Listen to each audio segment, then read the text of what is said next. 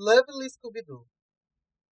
Acorda, acorda, cachorro esfomeado. Vamos se divertir, rir do que há do outro lado.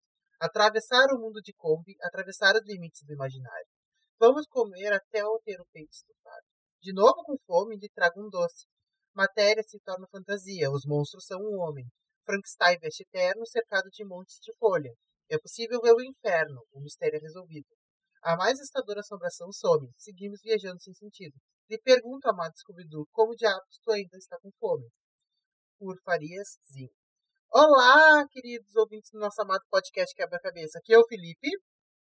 E aqui quem fala é a Lara, e é um prazer ter vocês aqui com a gente hoje.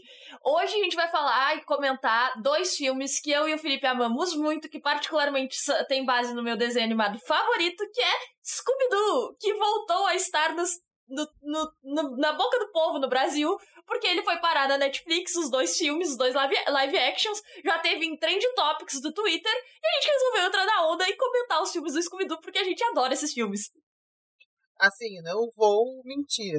Eu roubei praticamente por um ano ou dois o filme do Scooby-Doo 2 que a Lara tinha em DVD quando a gente era criança. E eu assisti ele consecutivamente, acho que um milhão de vezes. Talvez ela nem lembre desse fato na vida dela. eu devolvi, tá? Eu tinha esquecido que eu tinha esse filme. Se tu me devolveu, eu devo ter perdido. Ele deve estar em algum lugar da casa da minha mãe que eu não lembro até hoje. Mas assim, é um dos meus filmes favoritos. Eu ainda prefiro um do que o dois, particularmente. Mas Scooby-Doo é meu desenho animado favorito. Eu adorava aqueles desenhos. Os antigos eu acho melhores que alguns atuais, mas ainda assim eu, eu devo ter assistido todos os desenhos de Scooby-Doo de todas as franquias que teve. Não, maravilhoso, né? Não vou mentir que amo. Assim, mas como tudo que é bom tem uma problemática, até devido à idade, assim, né? Início dos anos 2000 não foi fácil para ninguém e pra Scooby-Doo não ia ser diferente. É, particularmente o filme, ele não envelheceu também tão bem assim, nenhum dos dois. Em questão de efeitos visuais, o CGI pra época. Eu não vou mentir que eu gosto dos efeitos. Não, eu... eu gosto dos efeitos visuais, ainda acho muito bons pra época, porque tu vê umas coisas grotescas daquele ano. É, não, pra época eles são muito bons. Pra época eles são, assim, ó, muito bons mesmo pra hoje em dia tu acha eles um pouco esquisitos. Tu olha pro Scooby, tu acha ele meio estranho. Mas, considerando, comparando com os filmes do Scooby-Doo que, que todo mundo desconhece, que saíram só pra DVD, que são de alguns anos depois, que tem uma qualidade pior, então nem se compara, sabe?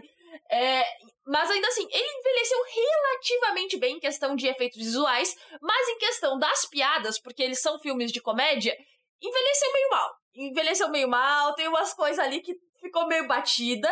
Meio close errado. Mas uma, um negócio muito engraçado é que o primeiro Scooby-Doo e o segundo, eles são classificação livre.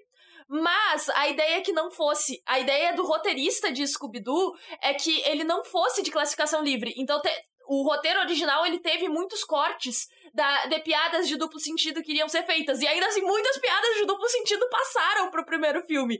Tem muita coisa ali que, tipo, gente, é, tá, a, a, gente vai falar alguns spoilers aqui, porque a gente tá falando de filme de, dos anos 2000, tá? Uh, quando eles trocam de corpos. E aí eu acho que é o Fred, o Fred tá no corpo da Daphne e diz, então, eu posso me ver nua. Gente, quando tá criança, tu nem percebe o que isso quer dizer. Aí hoje em dia tu fica tipo, querido. Amado. Beloved. beloved. Não, assim, uh, vamos comentar primeiro do 1 um e depois do 2 só pra gente ter mais ou menos uma noção, assim. O 1 ele tem uma trama muito melhor que a do 2, não vou te mentir, porque no 1 eles se brigam por um X motivo e eles acabam se separando e eles se reencontram na Ilha Terror, Ilha do Mistério, Ilha, Ilha do Mistério. Então eles, tipo, como é que eu posso dizer de uma melhor forma? eles querem investigar separados, mas eles não conseguem, entendeu? E eles todos foram chamados lá para a mesma época pesquisar sobre a mesma coisa. Então, o que, acontece? O, o filme, a trama do filme em si é muito boa. Ele tem umas coisas muito engraçadas, tem, mas tem algumas coisas que também bateram na tecla, assim, tipo o machismo do Fred, que era uma coisa que incomodava muito a Velma e a Daphne, porque ele sempre queria se sobressair, queria ser melhor, então ele estava sempre bem vestido e, queria aparecer sobre eles, então ele roubava as ideias da Velma, sobrepujava Daphne apenas como uma donzela em perigo, entre outras coisas, assim. É, tipo, isso, isso é bem aparente. O Fred tomava os créditos da Velma, ele tomava todo o crédito da Mistério S.A. pra ele, sendo que os planos eram da Velma. É, a Daphne era sempre a donzela em defesa e coisa e tal. E aí, tipo, tu. Eu acho que, apesar dos personagens eles casarem muito, eles realmente serem os personagens do desenho, eles realmente estão ali. Os atores conseguiram entregar o, pap o papel dos personagens dos desenhos. Eu sinto que ficou um pouco caricato demais é, considerando assim como é, as animações evoluíram depois.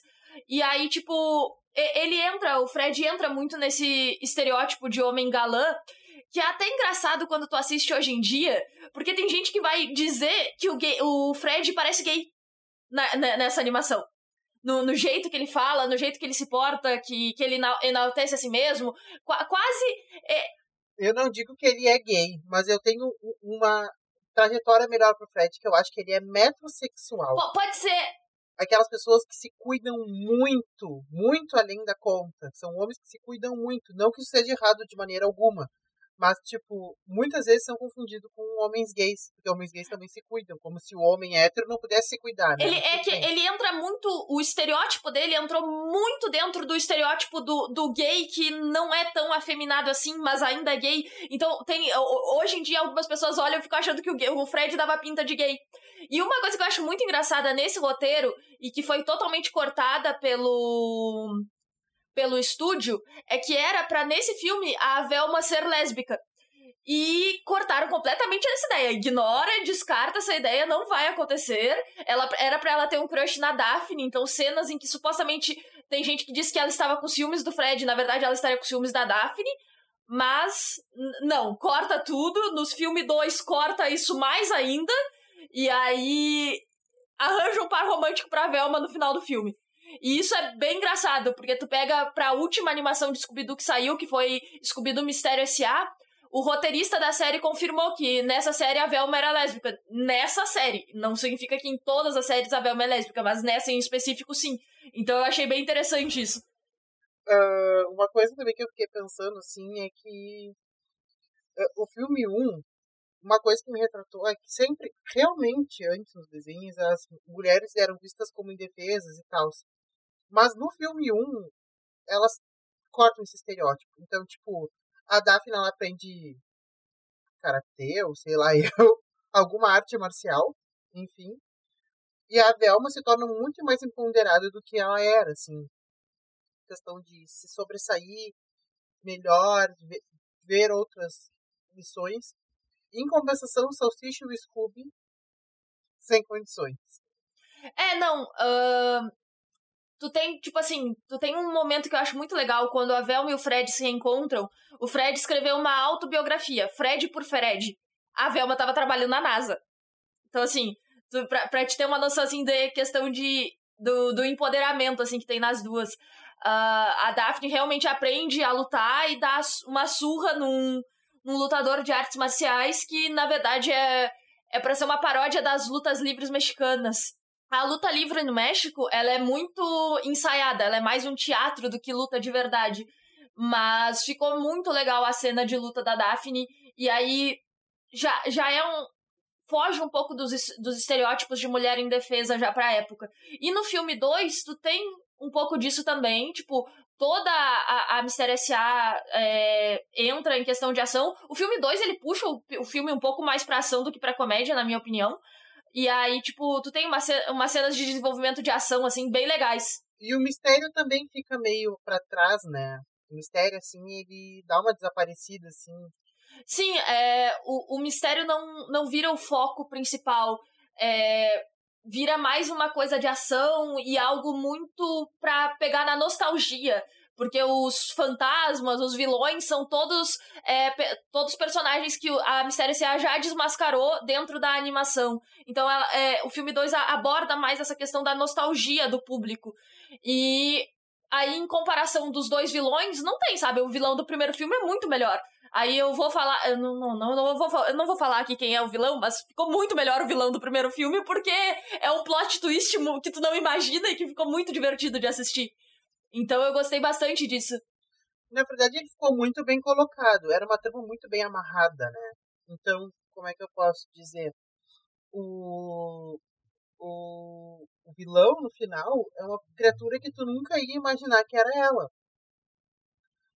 E tipo, tudo tem, tem um encaixe perfeito, tudo, assim, por mais que seja uma big viagem, filme, não vou mentir, porque tudo que era de realidade no desenho virou um pouco fantasia no filme 1, ele era um filme muito bem colocado. É, eu, eu gostei do filme 1, eu gostei de alguma, algumas piadas adultas que ainda assim passaram no roteiro do filme. Então, tipo, a ideia do, do Salsicha ser um maconheiro, coisa que muita gente brincava pelo jeito dele ser nas animações.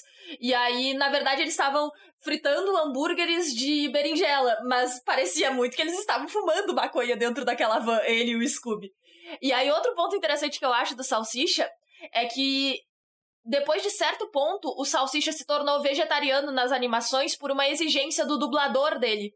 O dublador dele era vegetariano e para continuar dublando o Salsicha, o, ele exigiu que o Salsicha se tornasse vegetariano também. Então, em todas as séries, filmes e coisas assim, o Salsicha é vegetariano. Não, assim, eu acho muito engraçado. Uh, como é que eu posso dizer isso de uma melhor maneira também? Hoje, ai gente, tá me faltando muita palavra hoje. Uh, outra coisa que eu fico pensando também é, é na volatilidade da, da amizade, assim, sabe? A questão amizade. Porque todos eles são amigos, eles não têm vínculo afetivo nenhum, assim. Só amizade, eles não têm vínculo familiar, tipo. Então, a amizade deles é o que se sobrepõe ao, a tudo, né? Então, quando o, o Salsicha se apaixona no primeiro filme, assim, ele sai meio desconcebido, assim, que ele nunca tinha se apaixonado dessa maneira, e o Scooby também tipo, se sente um pouco traído, assim, pela amizade, pelo ciúmes, enfim. É, isso é interessante, porque ao longo do desenho também a gente nunca é apresentado a mais sobre isso. Teve alguma coisa no Pequeno Scooby-Doo, teve alguma coisa no Scooby-Doo Mistério S.A., e Salsicha e Scooby atrás das pistas, que falou alguma coisa sobre a família de alguns dos personagens. Mas majoritariamente tu foca só na, na, na, equipe. E aí tu tem essa base muito forte de amizade. E, tipo, o Salsicha e o Scooby, eles são mais amigos do que todos ali. Tanto que tu pega, tem uma cena no primeiro filme em que o Salsicha fala. É, não, a gente se salva e abandona o, a, o Fred e a Velma. Do tipo, ele quer salvar a própria vida. Mas aí, quando é o Scooby que tá em perigo, ele nem hesita, tipo, ah, é meu melhor amigo. E aí ele se joga no poço atrás do Scooby, mesmo sendo perigoso. Então isso é, é interessante de ver também. E é muito retratado isso também de como o Scooby fica com ciúmes quando o Salsicha se apaixona. E às vezes isso é normal né, dentro das amizades. Uma, uma parte da amizade arranja um relacionamento e a outra parte fica enciumada. Eu particularmente lembro de alguns momentos que eu passei por isso. Nenhum deles foi contigo, estranhamente. Poderia ter sido, mas não foi. É... Graças a Deus. Graças a Deus. Não, mas eu fiquei pensando também, assim. A nossa amizade, ela também já teve, tipo, uma separação, assim. Separou durante uns anos, depois a gente voltou a se falar mais, que é o que aconteceu agora, assim. E foi isso que eu fiquei pensando, sabe? Tipo, é normal. Tipo, pra voltar aquela, aquela relação de amizade como era antes, tem que ter o, tem que ter uma separação até para trocar os ares, ter outras ideias para depois voltar, né? Sim, tipo, é normal isso dentro das amizades, é normal uh, as pessoas terem mais de uma amizade, as pessoas terem relacionamento também. Eu acho que a gente pode passar pro filme 2 agora. O filme 2 ele já surge com uma trama totalmente nova. Que como a Mistério S.A., que é eles, no caso, voltaram a toda, os bambambãs voltaram no Mistério, então, com toda a fama também vem seus problemas, né? Assim, isso retrata, assim, uma boa parte, assim, eu achei, assim, tipo, que a fama também tem alguns problemas. Eu achei uma grande paródia de algumas coisas que eu já vi na vida real, sabe? Tipo, que eles têm fãs e tem pessoas que odeiam eles. E também tem a questão uh, das fake news. Tu já tem isso em Scooby-Doo dois anos atrás. Porque a repórter começa a, a descaracterizar o que o Fred tá falando, a cortar partes da fala dele para usar aquilo de uma forma a virar a opinião pública contra a Mistério S.A. E isso que foi feito eu acho muito interessante porque ele não é um plot exclusivo desse filme. Isso é muito nat natural em histórias em quadrinhos de super-herói, em plots de super-herói, Porque os heróis, eles são enaltecidos enquanto eles estão fazendo as coisas certas. Mas se eles fizerem uma coisa errada, se eles cometem um erro, é, eles são demonizados pela sociedade. E a mídia cai matando em cima deles. Porque eles não são pessoas, eles são símbolos. E aí eu enxergo isso na Mistério S.A. nesse filme. Eles deixaram de ser vistos como pessoas por aquela, por, por, aquela cidade. Eles se tornaram um símbolo e eles se, se tornaram celebridades. E aí tu comete, tu comete um deslize, tu vai ser cancelado. E aí a gente pode sair da ideia dos super-heróis e vir pra. Uh, artistas, cantores, pessoas famosas hoje em dia que cometem um deslize e são cancelados pela internet. Aí eu acho que vale separar. A gente cancela ideias, a gente não cancela pessoas, porque não dá para cancelar pessoas. Mas também tu tem que separar. Pessoas que cometeram um erro estão dispostas a, perder, a aprender, pessoas que cometem um erro mostram que estão erradas e continuam cometendo o mesmo erro, vulgo J.K. Rowling, que eu não tô aguentando mais essa mulher, mas hum, não quero que os fãs de Harry Potter me odeiem por isso. Vamos mudar do assunto. Não desvariamos do foco desse podcast, não hoje. então, assim, sabe que eu fico pensando, assim, Uh, que eles têm. Eu achei uma grande. Na verdade, eu achei o, o, o filme 2 uma grande sátira. Uma coisa que eu não via quando eu era criança, assim, sabe? Que agora mais velho dá pra entender, assim, sabe? Tipo, a sexualização da mulher, a, a hora que a Velma se veste pra agradar o cara, sabe? De um jeito que ela não se via. Eu vou fazer só um comentário aqui, tá? Eles escalaram a atriz errada para fazer a Velma. Porque se a ideia é que a Velma tem que ser feia, Gente, aquela mulher não é feia. Aquela. A Velma não pode ser gostosa. Gente, vocês escalaram a atriz errada. Botar um óculos na mulher não torna ela feia. Tá? Que aquele corte de cabelo de chapéu coco é meio brega, é bastante brega, mesmo pra época. Mas ainda assim, isso não torna a Velma feia. E aí tu precisa colocar ela numa puta de uma roupa de couro pra, ela parecer gostosa. Gente, não faz o menor sentido. É, é uma hipersexualização da mulher para agradar o cara. E aí, tipo, aí vem as piadas de peido, né? Porque é banco de couro da limusine, roupa de couro, som de peido. É essa piada, assim, é uma vergonha alheia que eu só fiquei tipo, não, não, para. Não era necessária, né? É umas coisas que hoje em dia tu não precisava ter, podia cortar do roteiro. Mas eu acho uma das partes mais divertidas do filme, não te negarei, que é muito engraçado. Minha alma de criança riu nesse momento. Um ponto que eu achei que dá para problematizar foi a questão dos conselhos que a Daphne dá pra Velma. Do tipo, a ideia de um relacionamento é tu não deixar a outra pessoa ver as tuas falhas. Tipo, não, sabe? Tá, no final ela percebe isso, ela ela e o Fred falam as falhas deles um pro outro, mas é, dá um, uns, umas dicas de relacionamento muito falhas ali, muito erradas, e tu fica tipo, meu, não, Claro que não. Aí, tipo, ela é, é, a Daphne que muda todo o estilo da Velma pra ela ficar gostosa pro cara. Meu, não. Simplesmente não. Então tem umas coisas assim que. Não, mas sabe o que eu parei pra pensar também, assim? Uma coisa que eu fiquei pensando nesse momento é que ela sempre foi assim. Ela foi criada assim, acredito eu. Então ela replica tudo aquilo que ela faz, entendeu? Isso me pareceu muito uma sátira, sabe? No fundo, no fundo, me pareceu uma coisa para ser problematizada que ninguém problematizou.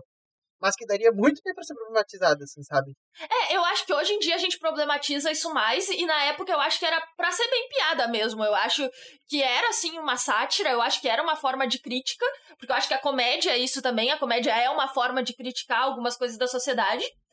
Mas, sei lá, eu acho que hoje é, um, é uma piada talvez não tenha envelhecido tão bem. Depende muito de como tu encara essa parte do filme. E essa questão da Daphne ter sido criada, assim, eu realmente acho que foi.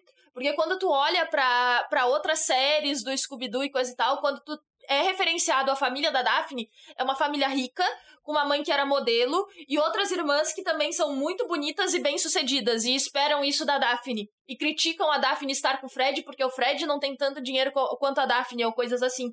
Então, faz sentido que a Daphne passe esse tipo de coisa pra Velma, porque é a forma como ela foi criada. Então, considerando uh, o restante de informações que tu tem sobre o personagem da Daphne nas outras uh, criações de Scooby-Doo, tu pode supor que esse seja o background dela também no filme. É, e assim, sabe, são coisas pontuais, assim, que dá bem para problematizar.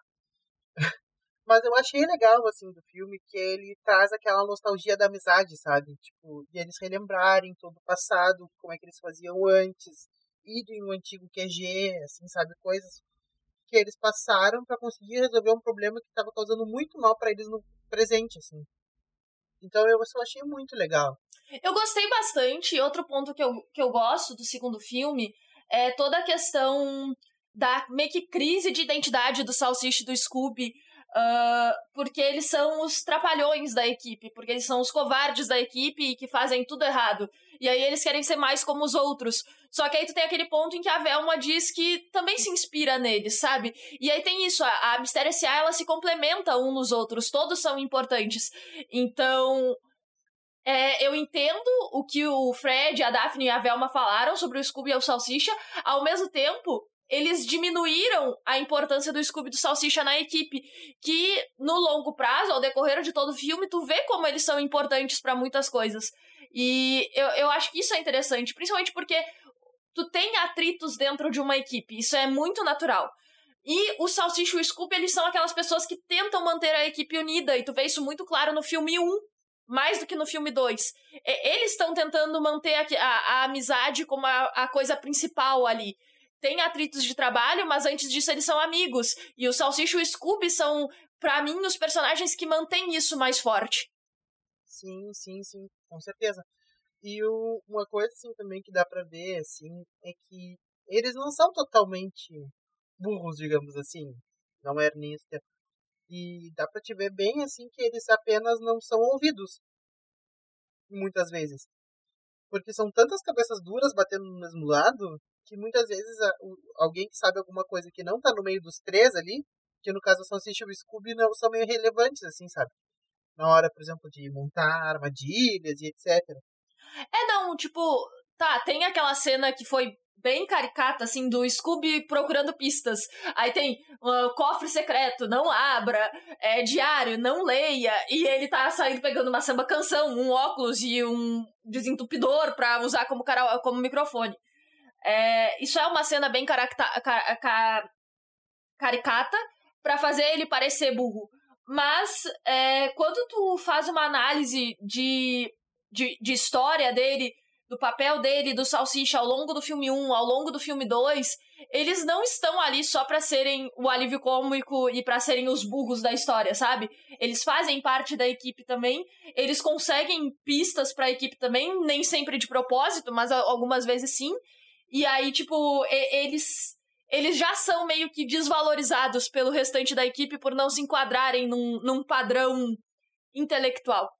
Não, outra coisa, assim, mais pro, pro final do filme, a gente precisa realmente comentar daquela festa disco do Salsicha do Scooby. Eu acho uma coisa muito importante que precisa ser comentada. Sim, com certeza sim. pra mim, a melhor cena do filme é o Salsicha e o Scooby dançando. Ah, eu, eu adoro aquela cena. Eu acho muito legal. Ao mesmo tempo, eu, eu fiquei pensando, é, porque o Scooby, ele se disfarça de negro, com cabelo Black Power, e eu não sei se isso é problemático ou não, porque o Scooby é um cachorro, e um cachorro marrom, então eu acho que não é um problema. Mas eu fiquei olhando aquilo depois e fiquei pensando, será que isso é problematizável? Eu só tô fazendo muito mimimi. Eu acho que eu tô fazendo muito mimimi nesse caso. Mas eu adoro aquela cena, porque ele, ele dança demais. Olha, eu acho que. Não, eu acho que assim, Lara, não, não é problematizável, porque ele é um bichinho. ele é um pet, querendo ou não, ele é um pet. Então, se, teria problema se fosse o Salsicha, entendeu?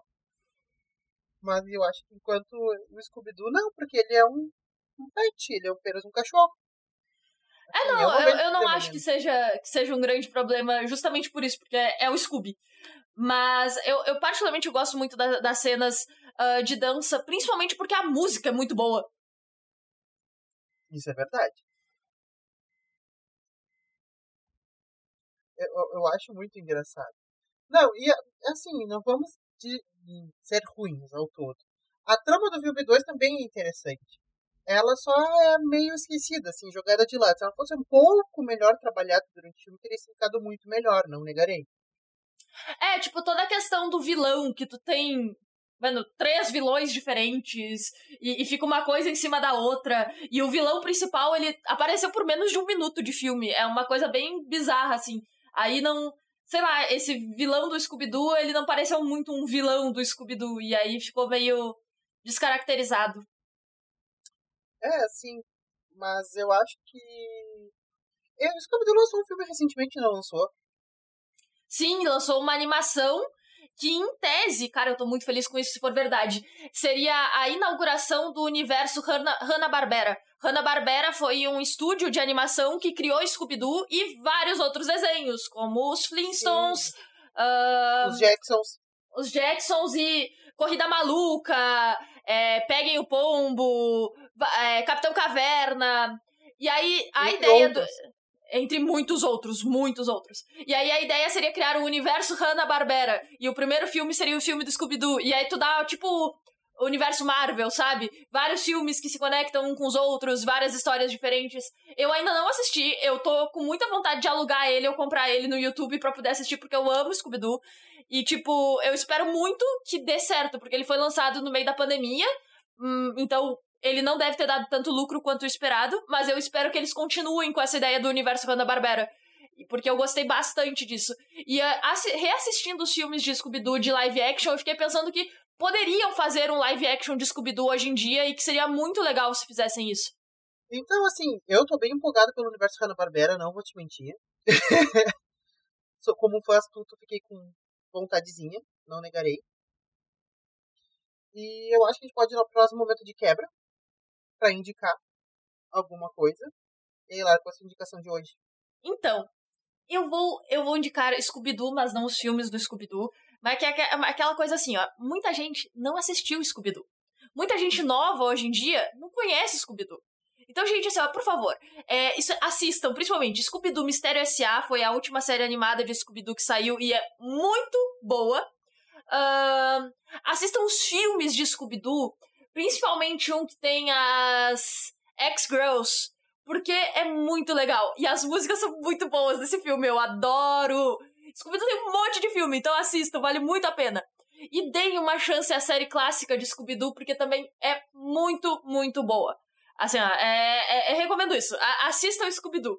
É, se a, as piores séries de Scooby-Doo, assim, que não precisa assistir, é o Pequeno Scooby-Doo e Salsicha Scooby Atrás das Pistas. Eu gosto, mas é porque eu sou fanboy de Scooby-Doo, fangirl desse caso. Então, assim, eu passo pano pra Scooby-Doo. E é isso. Mas eu recomendo muito que assistam. Vai passar esse pano? Ah, vou passar esse pano. Mas eu recomendo que assistam as séries. Tá, assim.